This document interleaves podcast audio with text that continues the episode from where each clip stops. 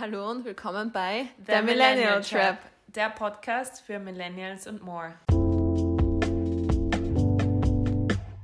Hallo und willkommen zurück zu The Millennial Trap. Heute mal wieder mit einem very special guest, und zwar Tristan Hawks. Hallo. Hi, danke für die Einladung. Danke, dass du hier bist. Ähm, Tristan hat vor kurzem sein erstes Buch herausgebracht. Mhm. Ja. und ja. zwar heißt es Unsere fucking Zukunft und Tristan ist wie wir ein Millennial. So ein Late Millennial. Ein genau. Late Millennial, ja. genau. Also ihm blüht der 30er noch nicht ganz so bald wie aber er sitzt mit im Boot. Und deshalb trifft sich das hervorragend, dass er sich heute die Zeit genommen hat, hat mit uns zu sprechen. Genau. Ähm, einmal zu deinem Werdegang. Wie, also du bist ja neben Autor auch Zukunftsforscher, ähm, Trendforscher. Wie wird man sowas? Ja, bei mir ist das natürlich eine unfaire Frage. Ich bin ja da quasi reingezwungen worden, reingeboren worden. Gleichzeitig aber auch, das spiegelt sich auch in dem Buch wieder, auch mal dagegen rebelliert und auch mal darauf keinen Bock gehabt. Und dann kommt man ja später, später im Leben kommt man ja immer darauf, dass man viel ähnlicher wird als seine Eltern, als man sich das eigentlich gewünscht hätte. Äh, das scheint es auch bei mir zu sein. Ähm, sonst vielleicht nur der große Unterschied zu den anderen Trend- und Zukunftsforschern da draußen, die machen ja immer sehr technologische Sachen. Äh, ich, wir, unsere Zunft kommt eher aus dem humanistischen, soziologischen. Also ich habe auch Kultur- und Sozialanthropologie studiert. Also nicht immer Drohnen und Technologie und fliegende Autos, sondern eher, wie geht es mit Gesellschaft weiter. Okay. Du hast es ja auch in deinem Buch angesprochen bzw. geschrieben und auch jetzt kurz erwähnt. Ähm, wir tendieren ja gern dazu, dass wir gegen unsere Eltern rebellieren. und wie war das so bei dir? Also wann hat sich das dann angebahnt, dein, dein Werdegang zum Zukunftsforscher oder wo, wo, wolltest du früher was anderes werden? Gab so ein, ich wollte zum Beispiel immer Sängerin werden, bis ich festgestellt habe, dass ich nicht singen kann. Ja, du bist ja knapp dran mit. Zumindest was, zumindest was Auditives. Ja. Ja. Ähm, ja, bei mir war das ähnlich eigentlich. Ich habe auch zuerst mal was ganz anderes machen wollen. Dann habe ich eine Zeit lang, wollte ich unbedingt, das hat man ja auch so eine Phase, irgendwie Roboter bauen wollen, die Krebs heilen. Das war so Ingenieur, ganz kurz so im Kopf. Ähm, dann habe ich so eine Hippie-Phase gehabt, da bin ich dann nach Sri Lanka gegangen und habe dort Englisch unterrichtet in einem Dorf. Ähm, und dann bin ich zurückgekommen und ich hatte immer, glaube ich, so eine Tendenz, eine große Fresse zu haben. Das habe ich von meinem Vater geerbt. Und ähm, die habe ich dann im Ende quasi ja, auf, auf den Beruf der Zukunftsforschung angewendet, aber ich mache ja ich mache ja eigentlich ganz viel Generationsforschung. Also ich habe natürlich das Privileg und das Glück, dass ich ganz oft in diese Entscheidungsgremien auch mal reinkomme oder zumindest dort vortrage, wo es ganz oft eben darum geht, warum kommen die nicht mehr an die Jugend ran, sei es mal Politik oder Wirtschaft. Ähm, und ich bin da so ein bisschen dann der Generationsübersetzer und Vermittler. Und das so in der Doppelrolle ist, glaube ich, ist, glaube ich, ganz hilfreich, weil man sieht ja deswegen auch der wütende Buchtitel, irgendwas in der Kommunikation zwischen den Generationen ist schon ziemlich schief gegangen und das versuche ich halt ja, in der Wirtschaft und teilweise jetzt auch immer mehr in der Politik ein bisschen, bisschen zu lösen.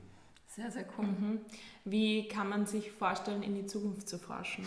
also ich kann mir sowas schwer vorstellen. Ich glaube, Trends kann man vielleicht eher noch erforschen, aber wie, wie kann man das machen? Wie kann man eben so in die Zukunft forschen? Ja, Trends kann man natürlich belegen, das ja. sind ja Gegenwartsphänomene. Und meine, ganz oft, die Trendforschung ist natürlich sehr, sehr knapp am Jetzt dran. Und ganz viel von dem, was ja oft sonst beforscht wird, ist immer in der Vergangenheit. Ja, also es gibt ja mehr, mehr als genug, gerade Geschichte und so, da wird die ganze Zeit immer wieder rausgezerrt und wir kriegen auch immer ein bisschen so eine Verzerrung. Ja? Und die Trendforschung versucht halt sehr, sehr an der Gegenwart dran zu sein. Das heißt, wenn man mal ein echtes Bild darüber kriegt, wie die Gegenwart ist, indem man das mal ein bisschen recherchiert, äh, dann ändert sich schon mal was in der Wahrnehmung von Zukunft, Vergangenheit äh, und Gegenwart. Und die Zukunftsforschung dann versucht natürlich in der Vergangenheit erstmal Muster zu erkennen. Also man sieht auch in dem Buch, ich habe ganz viele historische Beispiele, ja, das wiederholt sich ja immer wieder zu einem gewissen Grad. Äh, man sagt ja auch, die Geschichte ist so nicht immer gleich, aber sie reimt sich schon. Ja, und das sieht man schon, dass sich Muster immer wiederholen. Und diese sozusagen dann aus der Gegenwart mit den richtigen Zahlen in die Zukunft zu projizieren, das ist die Aufgabe der Zukunftsforschung. Und da kann man natürlich auch, äh, also für Unternehmen zum Beispiel, die wollen ganz oft Szenarien haben, dann kann man aber ganz normal prognostisch einfach reingehen und sagen, so wird sich das entwickeln und mal schauen, ob man recht hat. Also da gibt es ein paar verschiedene Methoden. Aber klar, ich meine, die Zukunft kommt nie, ist ja nie da. Und das ist natürlich das Geile und das Frustrierende an der ganzen Sache. Mhm. Ähm, du sagst, du bist selbst ein Late Millennial und im Buch schreibst du auch, dass sich ähm, diese Generationen immer mehr vermischen oder dass diese klaren Grenzen einfach nicht mehr da sind. Ähm, hast du manchmal Identitätsprobleme als Millennial? Findest du, dass du gar nicht zu einem Millennial zugehörst? Welcher Millennial hat nicht mal Identitätsprobleme gehabt? Ich meine, das zieht sich durch unsere Generation. Das ist, ja, das ist ja Teil, der, Teil der Geschichte, oder? Weil wir haben, wir haben ja zum Beispiel nichts gehabt, gegen das wir richtig rebellieren mussten. Ja? Also unser traumatisches Erlebnis war war 9-11, da, da, konnten gegen den Irakkrieg, aber das, das ist nicht wirklich eine Re Rebellion gewesen, geschweige denn eine Revolution. Deswegen haben wir, glaube ich, so ein bisschen eine Identitätskrise, weil wir sind in einer sehr geilen Zeit von Aufschwung aufgewachsen und es gab nichts gegen, das wir uns wirklich richten mussten. Ja. Das wird, glaube ich, oft vergessen. Äh, die Generation Z, also die nach uns jetzt, wo wir ja auch alle so ein bisschen im Übergang sind, ich meine, wie so oft, die Grenzen sind immer schwammig. Mhm. Ja? Also ähm, ich habe auch irgendwann neulich gelesen, so eine Analyse darüber, dass gerade die Late Millennials sind so eine Zombie-Generation, weil sie, weil sie weder, weder in das Bild so der hippiehaften ja, Millennials von früher passen, noch in jetzt diese doch eher verängstigten äh, Generation Zettler. Also die kurze Antwort ist ja, natürlich. Und ich glaube auch, Identitätskrisen im Leben kommen immer mehr und immer wieder. Ja? Also je sicherer auch die Welt wird, desto eher kommt man paradoxerweise in Krisen. Mhm. Das ist ja das Schräge am Leben. Und du schreibst in deinem Buch ja eben auch über die Unterschiede zwischen den Generationen, beziehungsweise eben über diese Grenzen, die immer weiter miteinander verschmelzen.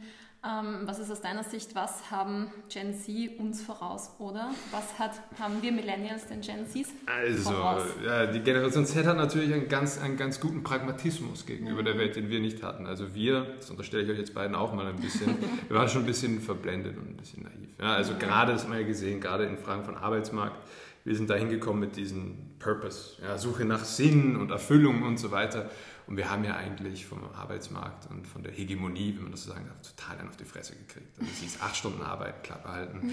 Und dann sind eben ganz viele in die Selbstständigkeit geflüchtet, weil das die einzige Möglichkeit war, eigentlich diese Ideale zu erfüllen. Und die Generation Z hat das gesehen und hat sich gedacht, okay, also das wird dann so doch nichts. Und die sind jetzt viel bedachter auf Sicherheit. Also gerade fiskaler Natur, gerade wenn es um Geld und Absicherung und Sicherheit geht, sind die viel konservativer in Anführungszeichen als wir. Was sich aber durch beide Generationen zieht, und das muss man schon nochmal betonen, ist eigentlich ein schwieriges Wort, weil es ja auch immer fehlassoziiert wird, aber Liberalismus. Ja? Also so die Suche nach Gleichberechtigung und ja, das Egalitärsein, das ist schon über alle also über diese zwei Generationen sehr, sehr stark. Die sind sich auch viel ähnlicher als die anderen. Deswegen, ob man da so eine starke Trennung ziehen muss, weiß ich gar nicht. Es gibt dann noch ein paar ganz grässliche Begriffe, die habe ich auch im Buch, wo man versucht, die zusammenzulegen. Das funktioniert nicht so gut mit denen am Ende des Alphabets. Aber was sie natürlich auch verbindet, das muss man schon auch sagen, ist die Digitalität. Ne? Ja. Mhm. Und das sieht man ganz schön auch in den Zahlen von Einsamkeit. Also Millennials und Generation Z sind die einsamste Altersgruppe mhm. Weil das Netz halt ja gut, ich meine, kann sagen, Generation beziehungsunfähig, Generation Tinder und so weiter. Ja. Das, das, Netz löst halt Verbindungsfragen, aber keine Beziehungsfragen. Und gerade wir, unsere Generation, wir haben total naiv gedacht, wenn wir, wenn wir die Welt verbinden, dann klären sich die Beziehungen schon von selbst. Nee, nee, nee. Scheint nicht so zu sein. Ja, apropos Digitalisierung ist ja auch ein wichtiger Begriff, der uns seit Jahren verfolgt, aber du schreibst ja auch in deinem Buch, es wird eine Zeit geben, wo den nächsten Generationen der Begriff gar kein Begriff mehr sein wird, mhm. sozusagen. Mhm. Ähm, was sind, siehst du da die Vorteile oder glaubst du, wird das auch Nachteile haben? Wie oft habt ihr das Wort Industrialisierung verwendet? Ne? Es ist halt ein natürlicher Fortschritt, der irgendwann in die Gesellschaft reinkommt und dort bleibt und dann nicht mehr dauernd thematisiert werden muss. Ich glaube, gerade auch in Bezug auf digitale Einsamkeit und Corona-Überdosis des Digitalen, die wir erlebt haben, ist es ja schon so, dass wir jetzt mal herausgefunden haben, was kann man digitalisieren und was nicht. Also allein dieses Gespräch über Zoom würde ganz anders funktionieren, auch allein von der Dynamik. Ja, unser Körper als, als weit entwickelter Affe hat sich Jahrtausende darauf eingestellt, kleine Mikrosignale und so zu erkennen, die digital einfach nicht funktionieren oder noch nicht, sei mal dahingestellt. Das heißt, wir haben gemerkt, das Zwischenmenschliche lässt sich nicht digitalisieren, aber es gibt eine ganze Menge toller Sachen, die sich digitalisieren lassen. Ich meine, Gesundheitswesen, die ganzen Krankenakten, gibt ja auch künstliche Intelligenzen, die Muster erkennen können, die wir Menschen gar nicht sehen können und so weiter. Alles, was hohe Redundanzen hat, lässt sich digitalisieren. Und wir, wie wir halt immer so sind als Menschheit, haben natürlich mal völlig übertrieben, versucht alles zu digitalisieren.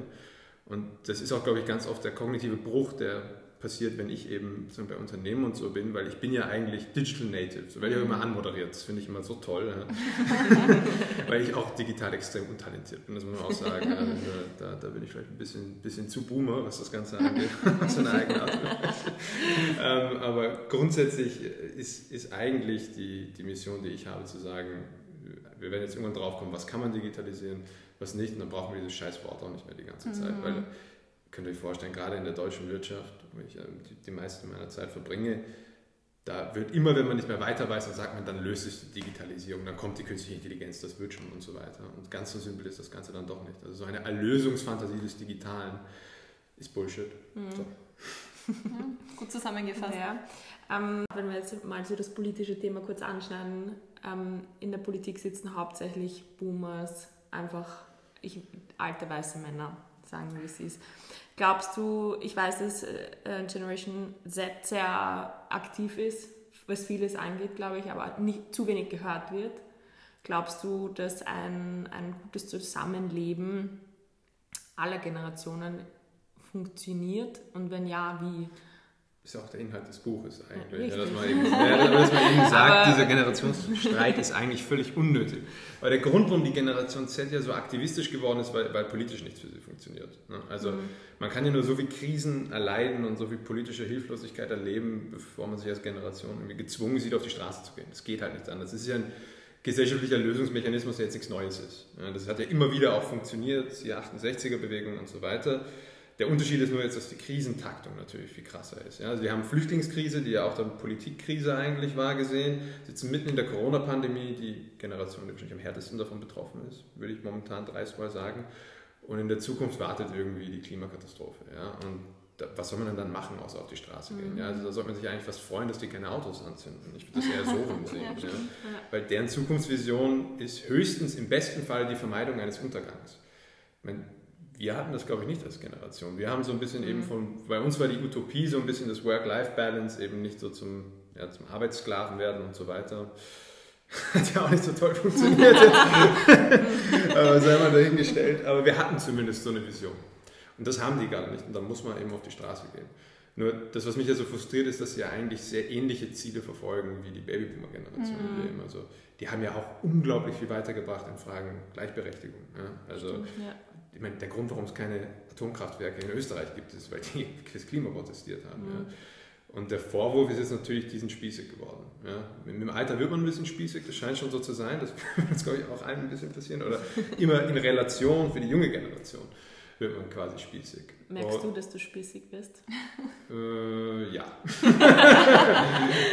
ich, ich trage zu viele Anzüge, da wird man gezwungenermaßen irgendwann, irgendwann ein bisschen spießig. Ich habe das heute gemerkt, ich war vor dieser Aufnahme in der Stadt und bin so durch die Marie-Hilfer-Straße in Wien spaziert und habe schon gemerkt, also ich finde, jetzt ist so wirklich in den letzten zwei Jahren der Pandemie, die, diese ganzen Gen Z haben sich entwickelt und sind jetzt so fast erwachsen geworden. Und man mhm. erkennt die auf der Straße, finde ich. Mhm. Und die haben, dann haben die alles einen gewissen Modestil. Die Jungs haben alle dieselbe Frisur. Ja. Das ist sehr spannend. Ja, ja, und die tragen auch alle Perlenketten, die Jungs. Das schaffe ich leider aufgrund meines langsam fortschreitenden Haarausfalls nicht mehr vom, vom Volumen. Aber ich finde die Frisur eigentlich ganz cool von den Jungs. Ja. Ich sage ich geil. Deine Haare sitzen auch super. Danke, also ich danke. Sehe, das sind drei extrem gut aussehende Menschen am Tisch. Ja. Fantastisch, ist, fantastisch. Ja, wir, wir, Millennials müssen uns noch selber loben ja, genau. ein paar Sachen, die wir noch haben, wo die jüngere Generation uns also wegnimmt.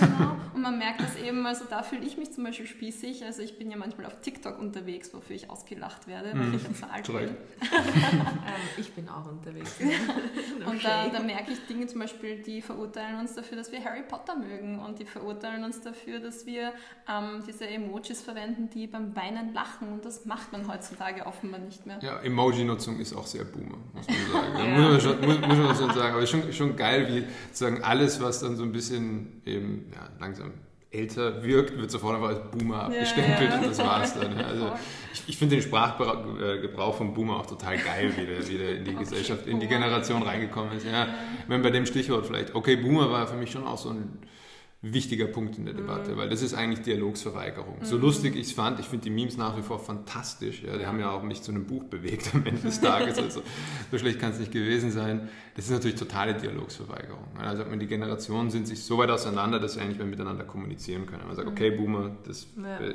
da, da ist zu viel Distanz zwischen uns. Und wenn man das vergleicht mit zum Beispiel den Boomern und ihrer Elterngeneration, gerade im deutschsprachigen Raum, die haben ja herausfinden müssen, was also ziemlich schlimme gesellschaftliche Trauma verarbeiten müssen. Ähm, dagegen sind die Beziehungen zwischen den Generationen eigentlich hier sehr gut. Ja? Was man ganz spannenderweise sieht, die jüngere Generation mag ihre Großeltern ein bisschen ja. mehr als ihre Eltern. Klar, weil man, man rebelliert gegen die Eltern, aber die Großeltern sind ja schon ruhig und entspannt. äh, vielleicht auch keine Bedrohung mehr.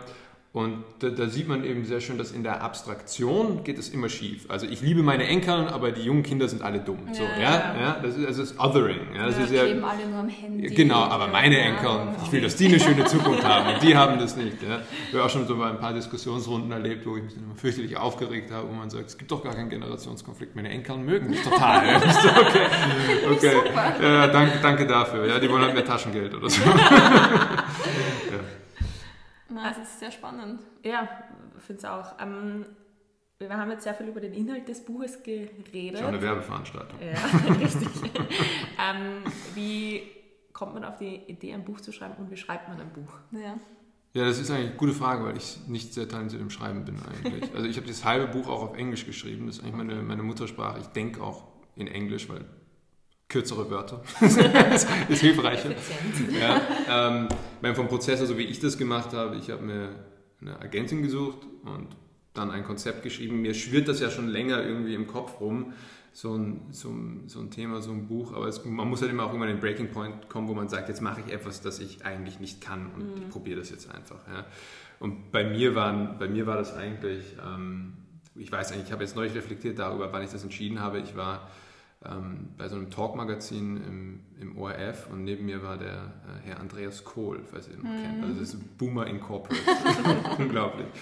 Und mit dem habe ich mich fürchterlich gestritten in dieser Sendung. ja, fürchterlich. Und der, der hat, mir, hat mir dann unterstellt, dass ich irgendwie zu schematisch denke und dann bin ich ausgerastet. ja. und, und das war eigentlich der Punkt, wo ich gemerkt habe, okay, ich muss das jetzt irgendwie festhalten, weil all diese all diese Wut. Und dann ist es ein langer Prozess. Ja. Also man kann ja heutzutage sehr einfach ein Buch self-publishen. Mhm. Das geht zwar sehr gut, aber da ich weiß, dass ich nicht gut schreiben kann, brauchte ich einen Verlag.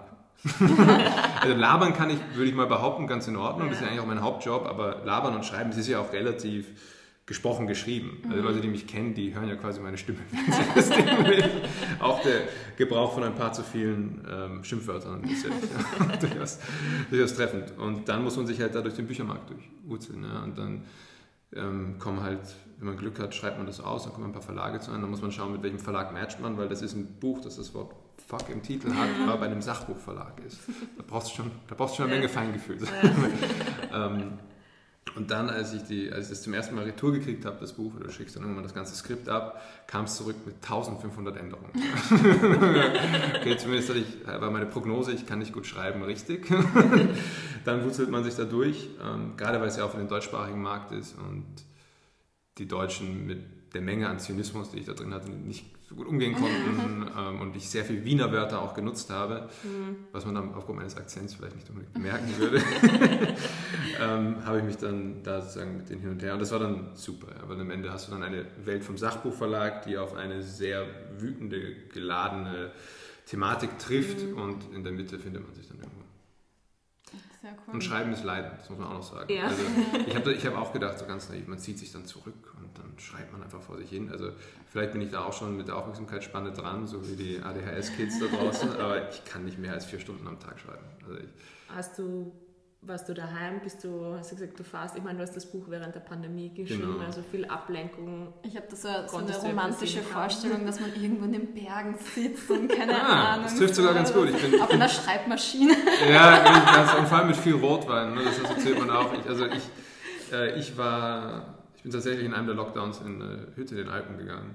Ähm, oh, schau, geil. Ja, nur wenn du denkst, du sitzt dort und du schreibst den ganzen Tag, dann macht das ja Sinn. Aber ja. wenn du nur vier Stunden schreibst, was machst du dann mit dem Rest der Zeit? Ja. Vor allem, ich, ich habe also hab auch dieses Bild Zigaretten rauchen, Brotwein trinken, Schreibmaschine gehabt es ist ein bisschen, it's more messy. Ja? Teilweise, kommst, äh, teilweise musst du dann auch irgendwann mal an eine Wand dran glauben, sag ich mal. Ja, irgendwann, ja, irgendwann, also ich, ich, bin, ich bin auf meine Art und Weise, ist auch für einen Autor, glaube ich, nicht unbedingt immer zutreffend, ein bisschen cholerisch. und manchmal, wenn du einfach einen Gedanken hast, du kriegst ihn nicht aufs Papier, dann ah, ja. Und du weißt aber, gesprochen schaffst du es und geschrieben nicht. Das sorgt halt zu Frust. Aber ich glaube, in so einer normalen Ablenkungssetting wie in einem Büro oder sowas hast du mhm. keine Chance mhm, zu schreiben. Ja, also nur nebenbei oder mal jeden Abend schreiben. Also brauchst du mal fünf Tage, bevor du überhaupt reinkommst. Dann hast du fünf Tage der Produktivität, fünf Tage der Selbstzweifel und dann musst du eh wieder zurück. Ja, mhm. also, hm. ähm, Carina und ich haben ja beide dein Buch gelesen und deshalb muss ich dir kurz widersprechen, also auch wenn du sagst, du kannst nicht schreiben. Also das Buch ist wirklich ganz toll und das sage ich jetzt nicht, weil du hier neben mir sitzt. Ähm, aber so, auch. aber auch. Ähm, ich zitiere ganz am ganzen Körper. Nein, Spaß. Also es ist ein wirklich gutes Buch, das ich jedem auch empfehlen kann. Es liest sich sehr gut, wie du sagst. Es ist auf keinen Fall eine trockene Lektüre. Ja. Ähm, war auch mit mir schon mit am Strand in der U-Bahn. Also es ist echt gut. Ähm, deshalb jeder von euch, jede von euch, holt es euch.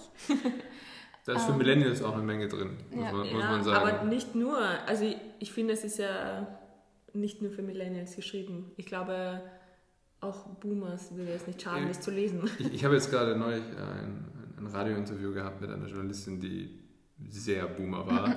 Und die hat gesagt, sie fand das Buch super, aber sie, sie hat ein bisschen Probleme mit der Sprache gehabt. Ja. Und ich meine, ich, also mein, mein tollster Moment ist ja, dass ich das Wort Kreiswichsen ins Buch geschrieben habe. Das ist für mich ja das der größte Stolz meines Lebens eigentlich.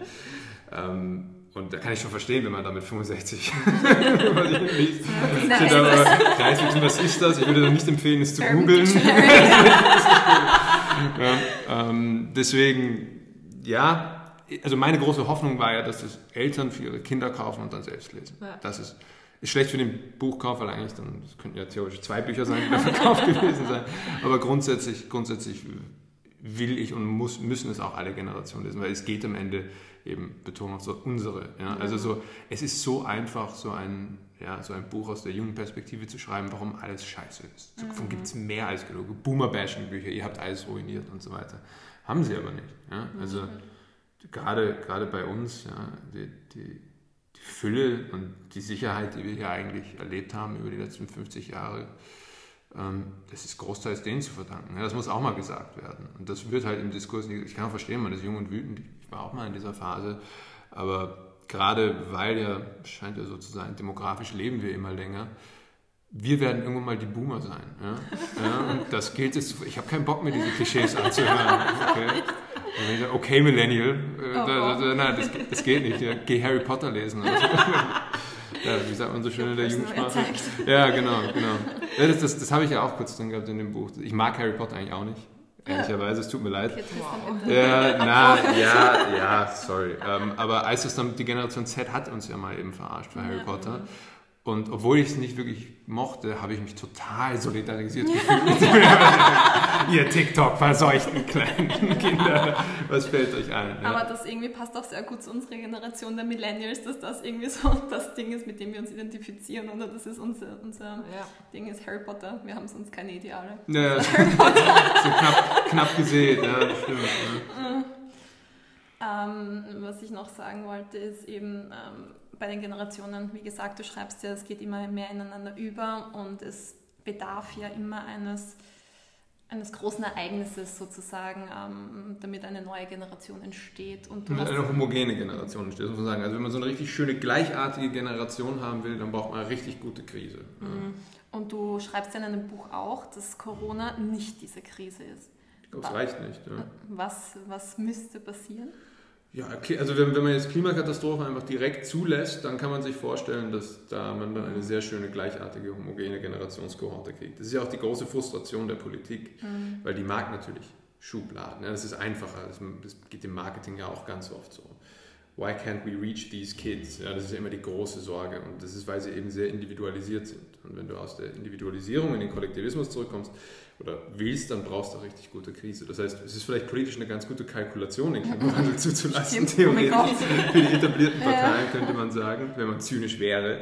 Ähm, grundsätzlich, Corona haben wir eigentlich ganz gut in den Griff gekriegt. Das muss man ehrlich, ehrlich sagen. Also der Grund, warum ja nach den ganzen früheren Pandemien immer so ein riesiger Wirtschaftsaufschwung danach war, war, weil die ganzen Alten gestorben sind. Ja, das ist gut fürs Pensionssystem. Mhm schlecht für die Gesellschaft, würde ich sagen, gut für die Wirtschaft. Ja, da, da, sieht man schon mhm. meines Erachtens, ähm, ja auch, wir haben ja hier auch ehrlicherweise die Formel gekriegt, wie man das Klimaproblem in den Griff kriegt, oder? Es mhm. kann ja beides sein. Ein bisschen Zeit kaufen durch soziale Veränderungen im Verhalten, ja, eben Lockdowns oder beim, beim Klima eben Konsumsfragen, um sich Zeit zu kaufen für die technologische Lösung. Sei mal bei Corona die Impfung. Im Kontext vom Klimawandel gibt es auch eine Menge neue Technologien, die man dafür nutzen kann. Ja. Und mich pisst es einfach an, dass wir eigentlich vor uns schon die Lösung oder zumindest die Blaupause haben und jetzt gerade, weil natürlich äh, Politik natürlich auch immer im Wahlkämpfen denkt, das eigentlich immer nur ersäuft in entweder so einer Verzichts- oder so einer Erlösungsfantasie. Mhm. Kann doch auch einfach beides sein. Ja? Also mit so ein bisschen Ambivalenz umgehen lernen, das würde uns, glaube ich, allen gerade jetzt in dieser aufgehitzten politischen Stimmung ganz gut tun. Auf jeden Fall. Wir sind auch schon gespannt auf die Ergebnisse der Deutschlandwahlen. Ja, stimmt. Ja ich mache da keine Prognosen. ich sage nur eine Sache, was mich erschreckt, ist, dass die Jugend dort nicht mal auf 10% AfD-Wählerstimmen kommen, 5 bis 6 circa mhm. im Schnitt normalerweise. Und in Österreich ist 20% FPÖ normal. Ja. Woran das liegt, das ist dann mein nächstes Forschungsexperiment. ähm, aber fand, fand ich zumindest ziemlich, ziemlich krass. Ja, das ist auf alle Fälle ja, wir Österreicher glauben wir immer ein bisschen zu viel besser als die Deutschen und dann, und dann das. Und dann ja, also das hängt ja, also die, die Populisten unserer Zeit, die hängen sich an Angst auf. Und ja. die Generation Z hat am Unmengen an Angst. Die sind halt zum Glück sehr smart, deswegen mhm. fallen sie dem Populismus nicht so auf den Leim. Aber, oder gehen die nicht so auf den Leim, aber die Elterngeneration hat sich ja auch die ganze Zeit von Fake News über den Tisch mhm, ziehen lassen. Ja. ja. das heißt, wenn, wenn du natürlich selber Angst hast, siehst du deine Eltern, ich meine, ich habe dazu noch keine Erhebung, aber ich habe relativ wenig Junge bei den Querdenkern gesehen. Ne? Also ja. ich, ich sage es mhm. mal, man sieht halt, die junge Generation baut ja auch so einen Filter gegen, gegen diese leicht platten politischen Nachrichten auf, aber gleichzeitig hat sie natürlich extrem viel Angst und dann kann man sie auch leicht abholen ja, mit so plattenpopulistischen Sprüchen. Also das, das schulen wir schon der nächsten Generation, dass wir das demokratische System irgendwie wieder in den Griff kriegen. Hm, das wäre wünschenswert. Okay. Ja, wir Millennials haben ja nichts Besseres zum tun. Nein, wir müssen acht Stunden im Büro sitzen. Ja, das ja. Podcast aufnehmen. Ja, stimmt, stimmt, stimmt. Und es ist überhaupt irgendwie schlimm, dass es acht Stunden dort sind. Genau. Ja, stimmt, stimmt, stimmt. Ähm, du hast es jetzt schon kurz angeschnitten. Was sind deine Pläne? Ist, ist schon, Gibt es schon eine Idee für dein nächstes Buch? Ja, gibt es sogar, aber ich, wie bereits vorhin beschrieben, Schreiben ist Leiden. Ich weiß nicht, wie viel Leid ich verkrafte. aber bei, bei, bei, mir, also mein, das Thema, das mich gerade sehr umtreibt, ist eigentlich, wie kriegen wir wieder eine Zukunftsvision, ja, eine mhm. gemeinsame, eine positive. Das Buch ist ja relativ einerseits problemanalysierend und lösungsvorschlagend. Okay? Es ist mal Gegenwart und leicht, leichte Zukunft. Und jetzt ist die Frage, so ein bisschen der Begriff der Utopie. Ich meine, fühlt man euch rein, was, wenn ihr Utopie hört, ja, was, was seht ihr vor euch? Das ist meistens immer diese großen urbanen Städte mm, oder so früher so. Fliegende Autos. Genau, ja. den, den, ganzen Schrott da. Ja. ähm, jetzt merken wir auf einmal, okay, so kann die Utopie gar nicht aussehen, weil die braucht ein bisschen mehr Grün zum Beispiel, das würde, würde immer nicht schaden. Aber da sehen wir schon, dass, dass, dass die Zukunftsvision, das sind ja noch alte Überlieferte, die wir irgendwie haben, die ja nie funktioniert haben und nicht funktionieren werden, da brauchen wir wieder was Neues. Weil es gibt, wie gesagt, das Ziel momentan ist die Vermeidung eines Untergangs. Das macht keinen Bock auf Zukunft. Ja. Mhm. Also ich habe den wütenden Teil, habe ich mir glaube ich aus der Seele geschrieben, jetzt muss ich mal an den hoffnungsvollen Teil reingehen sozusagen. Ja. Wobei, nochmal, das Buch ist ja, ist ja mein Trick, um zu schauen, ob Leute es gelesen haben. Man denkt, es ist sehr wütend, es ist eigentlich unglaublich versöhnlich. Das ja. stimmt, ja, auf alle Fälle. Eben, ich habe ja auch irgendwo drin geschrieben, ein Boomer-Bashing-Buch zu schreiben ist, verzeiht mir die Sprache, fucking einfach. ja, ganz easy. Aber das wäre mir zu simpel. Sehr fun. Ähm, ja. Hast du noch Fragen? Also ich habe sehr viele Fragen, aber ich glaube, wir haben ähm, die Großteil beantwortet. Das war sehr spannend. Vielen Dank. Ähm, du gibst eine Lesung. Hat uns jemand gezwitschert. Ja. Wo findet man dich? Die wird dann im Thalia auf glaube in Wien Mitte, glaube ich. Das, da werden die Eckdaten gerade noch so ein bisschen zusammengeschraubt. Das ist im, im Kontext der Nachhaltigkeitstage mhm. von Thalia. Und da werde ich sein, da wird äh, der Herr Stefan Lenglinger, mhm. ein Moderator, also ORF-Moderator, der mich gestern sehr gequält hat, im Fernsehen äh, anwesend sein und ähm, noch ein weiterer Gast, das ist noch nicht ganz klar. Okay. Carina ähm, und ich auch. Ja. Wir werden im Publikum sitzen und huhu machen. Ja, ihr müsst dann noch ein Buch kaufen und es signieren lassen, ja, vor, genau. vor, vor, allem. Ja. Ja. Persönliche Widmung. Ich gebe euch danach auch das Geld zurück. Ich brauche das nur für den Look. Ja. Am 9.10. Ich bin mir ziemlich sicher, ist der 9.10. Genau, wir werden das dann Man sieht, ich bin, bin, auch ein verplanter Millennial. Ich habe Kalender nicht im Griff. Cool, also dann nochmals der Appell, wirklich ähm, große Buchempfehlung, Unsere fucking Zukunft von Tristan genau. Hawks. Man findet dich auch online wenn man dann Aber sehr wenig. Also ich, ich, ich bin ja, habe ich ja schon gesagt, ich bin ja eigentlich kein Digital Native, also ich vermeide Social Media und sowas so gut ich kann. Ähm, so zum Thema TikTok und so, wie, wie, soll man denn eine Generation beforschen, wenn man die ganze Zeit mittendrin hängt? Ja, das total verblendet. Ja. Ach so, okay. Ja, okay, verstehe. Also falls du Infos über TikTok haben willst, kannst du Karina ja. mich fragen. Wir okay, sind, super, wir sind die coolen Kids. Aus, aus, aus, objektiver Forschungsdistanz werde ich mal mit euch ein Interview dazu führen. Perfekt. Perfekt. Nein, aber auf Instagram bist du at Tristan Hawks zu finden. Ähm, und du hast auch eine eigene Webpage, wo sehr viele interessante Dinge auch draufstehen, wo man sieht, was du alles schon gemacht hast. Und das ist sehr viel. Ja. sehr beeindruckend auf alle Fälle. Also zum Thema alt und spießig werden, ne? da sieht man dann langsam, wie sich alles, was man gemacht hat, so auf, aufbaut und man denkt, oh Gott, das habe ich getan, das habe ich gemacht. Vor allem ganz oft auch, das habe ich mal gesagt. What the fuck? Im Fernsehen. Ja, ja, ja, also ich bin dann so ein typischer Millennial, der sich denkt, oh Gott, fuck, was, ich muss jetzt auch, ich muss auch ein Buch schreiben. Was, ich werde 30. Was kann ich schreiben? Was kann ich schreiben? Nein, ich aber es ist, Finde ich super inspirierend zu sagen, ich habe so viele Gedanken im Kopf, ich möchte die niederfassen und ich möchte das an andere Generationen weitergeben. Das finde ich äh, auf alle Fälle mega. Ja. ja. Ein bisschen Versöhnung kann, glaube ich, nicht schaden, oder? Also, weil, wie gesagt, es ist alles sehr erhitzt, der Diskurs ist unglaublich polarisiert und gleichzeitig haben wir sowieso, gerade aufgrund der hohen Individualisierung in der Gesellschaft, gar keine andere Möglichkeit, als gemeinsam verschieden zu sein. Und damit muss man umgehen lernen. Mhm. Ja. Historisch hat sich das immer wieder gezeigt, irgendwann kann eine Gesellschaft mit dieser, wenn sie nicht ordentlich gemanagt wird, mit so einer hohen Komplexität, so vielen Unterschiedlichkeiten nicht umgehen. Und dann passieren wirklich dramatische Ereignisse. Mhm. Und das gilt es zu vermeiden. Und das ist auch der, der Versuch dieses Buches, um auf einer unglaublich ominösen und untergangstechnischen Note zu enden. In diesem Sinne. In diesem Sinne, gute Vielen Zukunft. Dank für deine Vielen Zeit.